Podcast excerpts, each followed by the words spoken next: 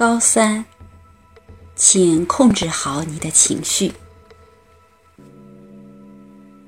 进入高三以来，紧张、浓厚的学习气氛，让同学们切实感受到了高三的压力和竞争性。在自己想达到的和现实中不能达到的碰撞到一起的时候，情绪就会占据上风。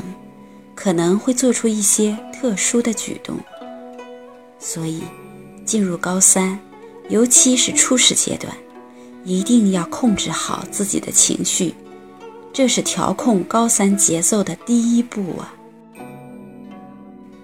一位同学情绪异常的表现是坐不住，老师提问的时候莫名的紧张，直至短暂大脑空白。看到别的同学很投入的学习，就感到着急，却又为着急进不了状态，而进一步的产生负面影响。另一位同学是精力不能集中，老是被忽好忽坏的情绪左右自己的学习生活状态，对学习的信心产生了动摇。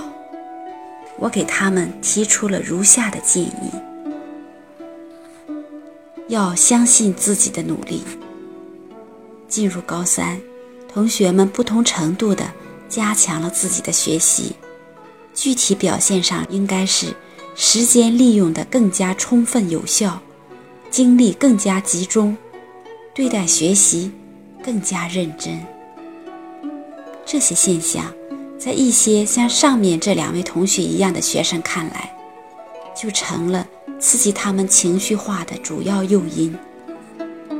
看到别人的状态这样好，而自己付出了努力，却没能看到短期的效果，出现了情感的落差。其实，高三磨砺的不仅仅是知识的掌握能力，在一定程度上也是一种心智的磨砺。这要求我们一定要有一种自信。要相信自己的努力不会白白浪费，要相信自己的汗水不会白流，要相信自己的短期积累一定可以换来将来的突破。所以，在情绪即将不良化的时候，想想自己将来即将达到的境界，何妨不是一种有效的抑制呢？对于因为一些题目看起来不会导致的情绪欠佳，你可以静下心来，认真的分析一下这道题目要考察什么样的知识点，这些知识点你熟悉吗？如何来运用这些知识点？怎样建立和这道题目的关系呢？这样，在不会干着急的情况下，可以快速的发现自己的不足。然后对症下药，知识点不会，那就看知识点；会了就能用了。一回生，二回熟，以后再碰到类似的情况，你还会因为触头着急而情绪化吗？一定不会了。在高三这样的环境里，都在努力学习的环境，刺激我们不得不努力学习，这。其实就是一种感觉不到的进步，在老师、其他同学看来，你一定也是很努力的，也是在进步的。相信自己的努力，努力的效果才会更好。用有序调理的学习是良药。情绪化的另一表现就是不知道自己该干什么。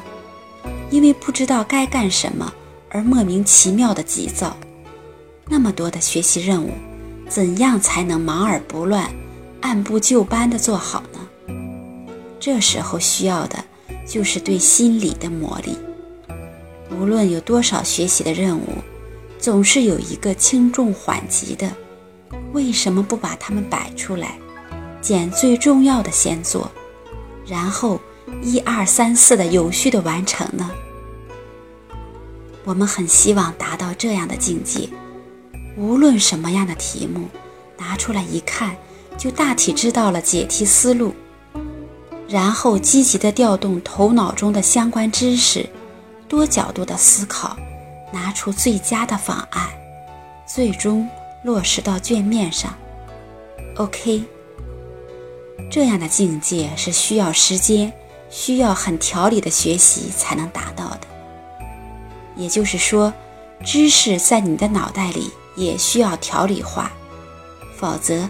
即使你单一知识掌握的再好，因为缺乏条理性，也是一团浆糊。想用某个知识的时候，感觉有印象，却无法从浆糊中找到自己辛辛苦苦记住的知识点了。所以，无论是新知识的学习，还是在复习旧知识的过程中，都要有一种有序调理的意识。用这种意识。也能助长自己的信心，让大脑更好地发挥它的能力。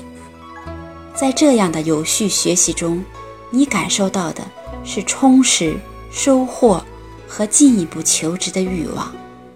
不仅能预防情绪化，更是出现情绪化的良药。正确看待自己的优劣。我们在情绪不好的时候。往往更容易想起自己一些不足的地方，并不断的放大，然后就感到自己好像一无是处，一丑遮百俊了。实际上，可能你的不足之处仅有那么一点点，是情绪在作怪，不断的折磨着你的精神。如果不及时的调整，后果不堪设想。因此。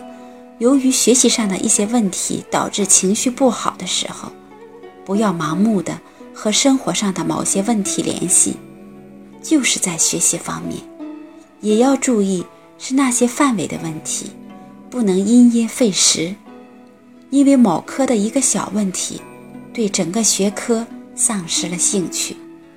同样，来自于生活的不利因素，也是不能影响学自己学习情绪的。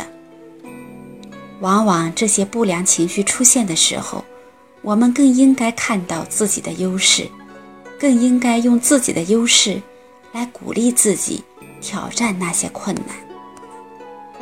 高三这一年，时间是最宝贵的，控制好自己的情绪，防止情绪不良化造成无谓的时间浪费，不在情绪的困扰中放慢了思维的脚步。我们就会离自己的目标更近一些的。期望这两位同学能控制好自己的情绪，在高三的路上走得更稳健一些。高三不能用语文老师教的是什么、为什么、怎么样来解释，也不能用英语老师说的 what 和 how 来翻译，更不像数学老师说的。两点之间线段最短，那么简单。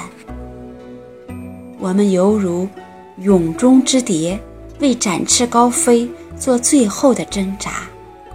无奈、喜悦、痛苦、兴奋交织成一张张无形的网。我们比以前安静了，可青春活力依旧。我们仍有很多话想说。